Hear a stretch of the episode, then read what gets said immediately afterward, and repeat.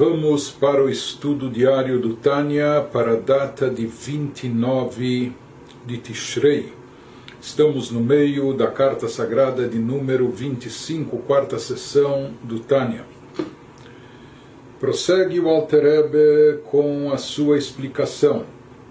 E ele vai nos trazer agora como nesse conceito de Dvar Hashem, da palavra de Deus, que está associado com a Sefirah de Malchut, uma vez que nós falamos que a Sefirah de Malchut é aquela que conduz a energia vital divina para todos os universos, para todos os seres e criaturas, cada um no seu nível, aquilo que lhe corresponde. Então, de Malchut de Atzilut, de lá se deriva a vitalidade para os mundos inferiores, e em cada mundo de Malchut de Briah, do próximo plano, do próximo plano espiritual de Malhut, da, do mundo da criação, se deriva para os planos posteriores e assim subsequentemente.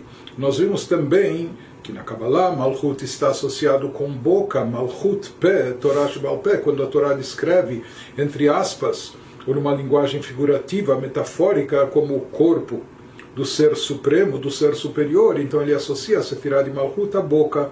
Portanto, a palavra, a palavra divina está associada com o conceito de Malchut, de reinado, soberania, como a gente encontra também no versículo a definição que Bidvar Melach Shilton, o rei governa através da sua palavra. A palavra do rei é uma ordem, portanto, ele governa sobre o seu império através da sua palavra. Nós vimos também, sabemos pela Torá, que Deus criou o mundo com palavras, com pronunciamentos, portanto, a palavra divina, a palavra entre aspas, ela contém a energia divina vital que dá existência a todo o universo, por isso isso está associado com Malchut, que é da Sefirah de Malchut, que também emana a energia para todos os mundos, Malchut Ha, Malchut Kololamim. De Malchut vem a força vital para todos os mundos, para todos os universos. Agora ele vai nos explicar que existe uma variação também em relação a essa energia divina, ao Dvar Hashem, essa palavra de Deus, de acordo com os níveis e categorias dos quatro universos espirituais Portanto, assim como existe Malchut de Atzilut, Malchut de Briah, Malchut de Yitzirah, Malchut de Asiah, Malchut em cada um dos níveis, também Malchut está associado com o conceito de palavra de Deus, a palavra divina, assim como a palavra externa, aquilo que nós temos dentro de si mesmos, isso é colocado para fora através da palavra, também o poder criativo de Deus dando origem, surgimento às criaturas, é expresso através dessa metáfora chamada palavra, palavra de Deus. E esse conceito de palavra de Deus está presente de diferentes maneiras nos quatro mundos espirituais, nos quatro universos, cada um de acordo com a sua categoria espiritual, cada um de acordo com o seu nível.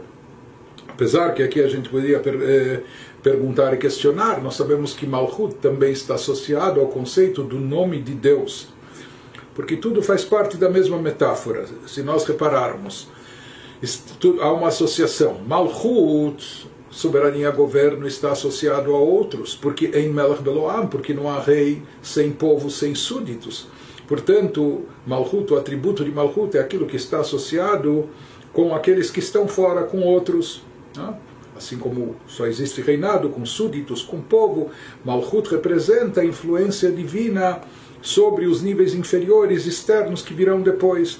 Da mesma maneira, nós falamos a metáfora da palavra de Deus que está associada com, com o Malchut. A pessoa só fala com o outro, consigo mesmo. A pessoa se comunica através de pensamento, pensando, refletindo, meditando. Quando a pessoa faz uso da palavra verbal, apenas quando ela quer se expressar e transmitir algo para outro. Por isso também a transmissão do fluxo divino de energia vital para o mundo universo é simbolizado através de palavra, do termo palavra, do conceito palavra, que também está relacionado com a Sefirah de Malchut. E igualmente o conceito de nome também está associado com Malchut. Baruch Shem Kevod Malchuto Leolam Bendito o nome daquele cuja honra do seu reinado é eterna. Enfim, por quê? Porque nome também é algo que está relacionado com outro. Uma pessoa, teoricamente, vivendo numa ilha, numa ilha, se ele está vivendo solitário, sozinho, numa ilha isolada, ele nem precisa de nome. Quando a pessoa precisa de nome, quando existem outros para chamá-lo pelo nome, é? para chamá-lo através do seu nome. Assim também o conceito de nome que indica o nome não é a essência da pessoa, apenas um reflexo do ser, que está relacionado com aquele que está fora. Não? Então, o conceito de nome também está relacionado com a Sefirah de Malchut, ou seja, e por isso de fato nós encontramos que toda a força vital, energia divina que é transmitida para o universo está insinuada no nome divino, no tetragrama Yud Kei Vav Kei, todas as dez Sefirot, etc., porque elas representam a evolução do fluxo divino que vai ser transmitido para as criaturas. Mas aqui ele vai nos perguntar uma vez que está escrito Hashem Echad Shmo Echad, que Deus é um e o seu nome é um, ou seja, assim como existe o conceito de unidade e unicidade de Deus, Deus é plenamente único, se fala que não apenas Deus é um e único, mas também o seu nome é único, sem divisões, sem desdobramentos. Então aqui vem a pergunta se a Sefirah de Malchut está associada com um nome divino, como pode ser que a partir dela surjam diferentes influências para diferentes e múltiplas criaturas, para distintos seres, se tudo é proveniente de, do, do nome divino, o Shmo Echad, e o nome divino, divino é um e único, então de onde surgem essas diferenças, essas variações que vão haver entre as criaturas? Na linguagem do Alter Rebbe, ele prossegue nos dizendo, né? por mais que nós encontramos assim consta no profeta Zacarias 14 Zechariel, que Hashem Echad Ushmo Echad, embora esteja escrito que Deus é um e o seu nome é um, portanto existe uma unidade completa no nome de Deus, Diburo, e como nós falamos, a metáfora de nome de Deus é a mesma, está associada com da, da fala divina, ou seja, isso se refere à influência externa, a influência de Deus para aqueles que estão fora, para as criaturas, assim como a expressão verbal, a fala de Deus, o pronunciamento divino, que contém energia divina. Dehainu, ou seja, Diburo Veruach Piv seja a fala divina ou o alento que sai da sua boca, entre aspas. Amechune Bazoar Akadosh Beshem Shmo, que isso na terminologia cabalística, na linguagem do Zoar, esse mesmo conceito de fala divina, de alento da boca de Deus, isso no Zohar é chamado do nome de Deus. O Yahid, o Meiuchad, ele é um e único, numa unidade total e absoluta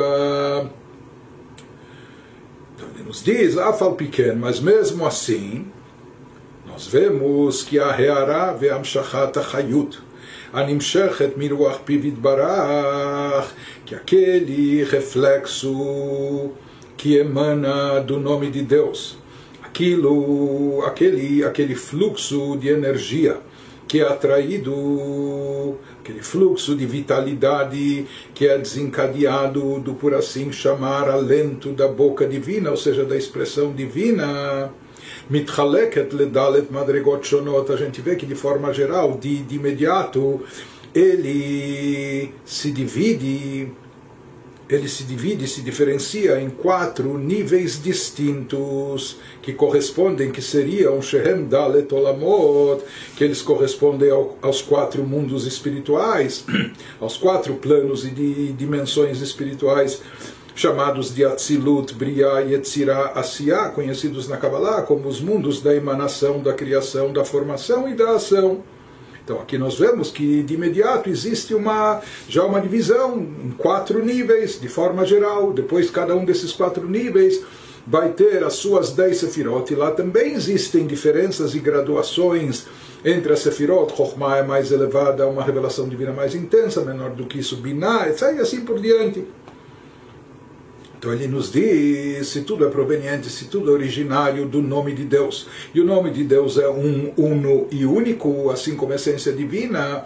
E é uma unidade simples e não composta, então, como de um nome de Deus único, ou seja, de uma energia vital única que é a fonte e origem de tudo, como disso se desencadeiam níveis diferentes e distintos, variados, quatro mundos, depois da Sefirot e assim por diante, depois inúmeras incontáveis criaturas, no início criaturas espirituais, anjos, almas, depois chegando até o plano terrestre material nosso, com todos os seres que conhecemos. Então ele nos explica de onde surgem essas variações, de onde vêm essas diferenças que trazem múltiplas criaturas em distintos níveis, se tudo é originário do nome único de Deus. Ele nos diz que essas variações, essas diferenças de graduação espiritual entre as criaturas, ela é consequência, ela é derivada dos vários tzimtzumim, dos vários, das várias condensações e contrações ocultações e barreiras que ocultam, que, que limitam e condensam a luz divina, seja que essa luz divina derivada do nome, do chamado nome de Deus, que é a fonte de energia vital para o mundo e universo, ela é submetida a inúmeras para se condensar, para se ocultar, porque o nome de Deus, assim como Hu Echad, Shmo Echad, ele é um, seu nome é um, ele é infinito e limitado, seu nome é o poder expresso no seu nome também é infinito e limitado. Porém, Deus cria mundos com criaturas e seres finitos, limitados. Então, para poder dar vazão ao surgimento e existência de seres e criaturas limitadas, então essa luz divina eh, voltada para a criação, direcionada para as criaturas, que é expressa no nome de Deus, ela tem que ser condensada, tem que ser ocultada, tem que ser diminuída, ocultada, isso são os tzimtzumim, são as contrações e barreiras sobre que ela é submetida.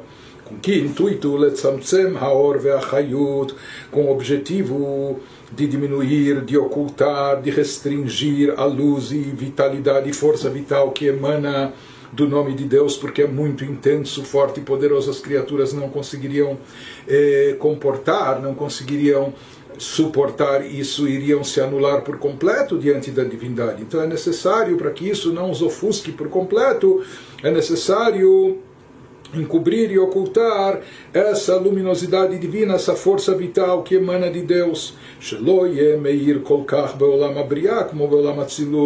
Por exemplo, se tratando da evolução da luz ou do, da extensão, expansão dela saindo do plano mais elevado Atzilut, do mundo de emanação, chegando para Briá, para o plano posterior e inferior chamado Briá, o mundo da criação. Então é necessário fazer com que essa luz divina que chegue em Briá não, não seja uma luz que ilumina tanto em Briá como ela iluminava em Atzilut, no plano superior para poder dar vazão ao surgimento de criaturas, que esse é o contexto de Briá. Briá significa criação, mesmo que ainda são criaturas extremamente elevadas, espiritualizadas, abstratas, almas, anjos, mas já são consideradas criaturas. Para que isso possa surgir, é necessário que a luz proveniente de Atzilut, quando chega em Briá, seja condensada, seja ocultada, seja diminuída. Mesma coisa também, quando essa, ela, essa luz vai retrocedendo, mas ainda vai descendo para os planos inferiores, de Briá para Yetzirá, para o chamado plano da formação, onde lá a criatura já de um nível inferior, o Beolam, a Yetzirá, o Alidei Tzimtzumim, o Mesachim Yoter, então, para essa luz divina original chegar no plano de Yetzirah, ela tem que ser submetida a tzimtzumim, a ocultações ainda mais intensas. Ela passa por barreiras adicionais que interferem, ocultando, condensando, limitando a luz original para ela poder descer mais baixo e para poder dar origem a criaturas inferiores. Porém, ele nos diz, portanto, ele nos fala que todas as diferenças de níveis e graduações entre as criaturas, uma, já que todas as criaturas são originárias do nome de Deus que é único, então de onde vêm, como surgem todas as diferenças, ele nos fala que as diferenças são causadas e motivadas pelos tzimtzumim, pelas ocultações, pelos encobrimentos aos quais essa luz é submetida pelas contrações, pelas ocultações, e por isso daí surgem onde há mais ocultações, então a luz vai ficar mais obscurecida e, portanto, as criaturas que vão surgir vão estar no nível espiritual mais baixo, etc. Daí surgem as variações e as diferenças, mas essas diferenças não ocorrem na essência da luz, da, da energia divina que é derivada do nome de Deus. Isso continua sendo uno, único e padrão, num padrão único ele segue. Na verdade, apenas depois que essa luz é encoberta e oculta é que as criaturas que surgem aparecem com níveis diferentes. Aval ein shum shinui chas beatzmut ashchina. Porém, ele nos diz na essência da Shekhinah, que Shekhinah também está associado com Malchut, não é? Porque Shekhinah significa aquele que habita, ou seja, a divindade que, que desce e se reveste nas criaturas para habitar dentro delas e não só habitar para lhes dar vida e existência.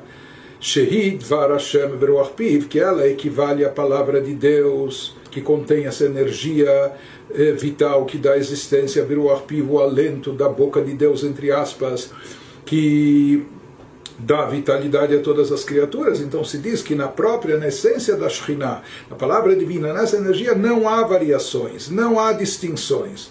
Aquilo que a gente já explicou várias vezes, não é?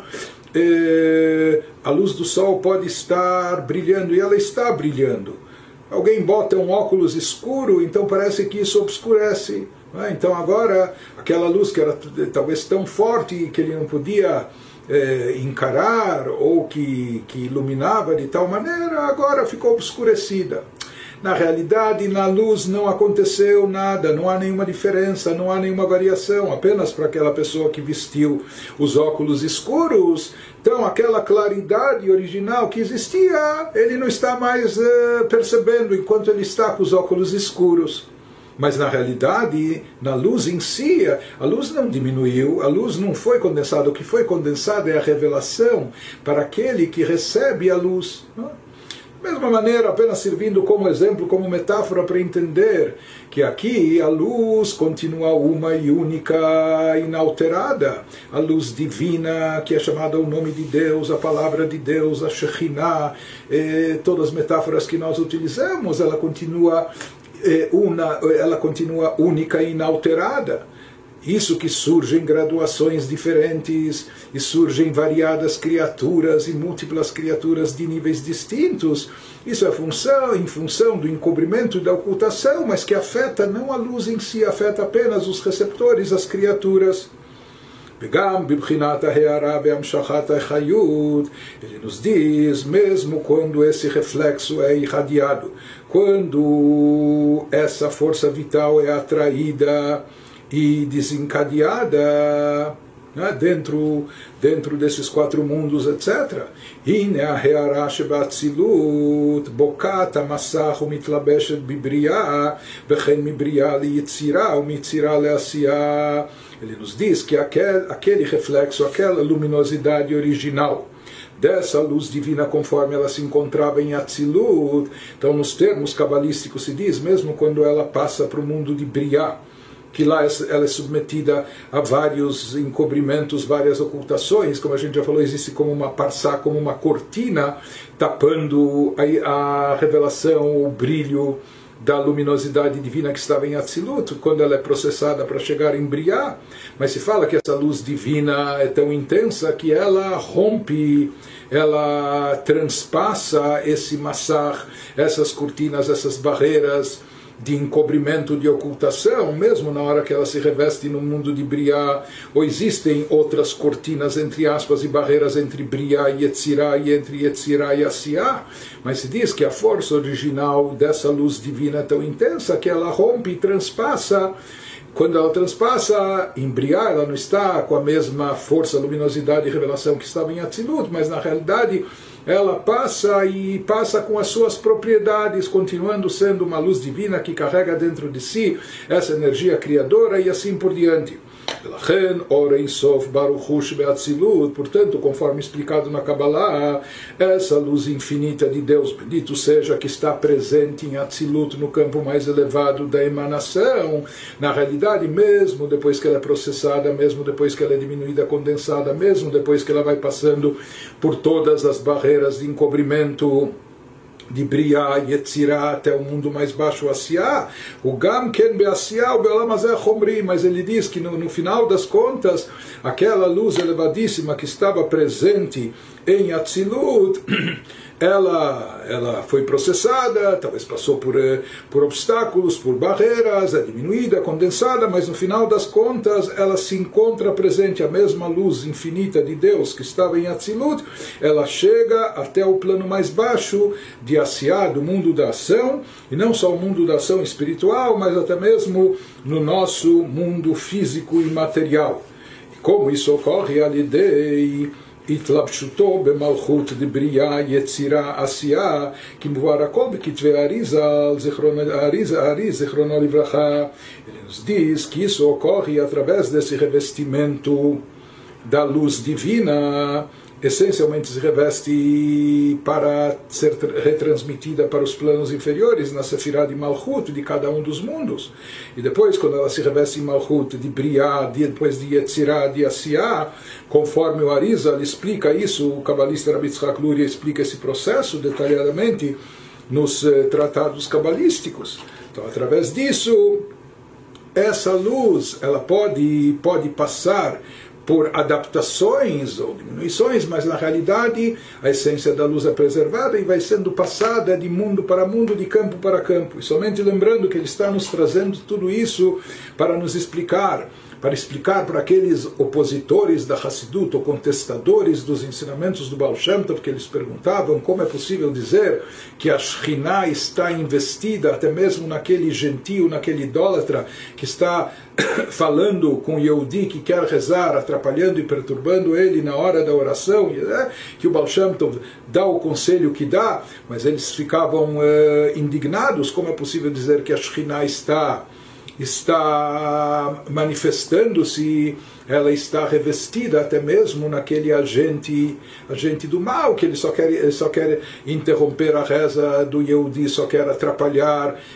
a sua conexão com Deus. Então aqui ele está nos explicando que na realidade Shekhinah representa a fonte de vitalidade, de energia divina que é propagada para todos os mundos, para todos os seres e criaturas e se encontra presente em cada ser e criatura, apenas que de forma envolvente, etc. Mas mesmo nos planos mais baixos, no mundo mais baixo, até no mundo de Asiá, essa Shekhinah se encontra, não só se encontra presente, ela é a fonte de vida e de existência, e portanto ela está revestida, investida em cada ser e criatura para deixá-lo, deixar-lhe vivo e lhe dar existência.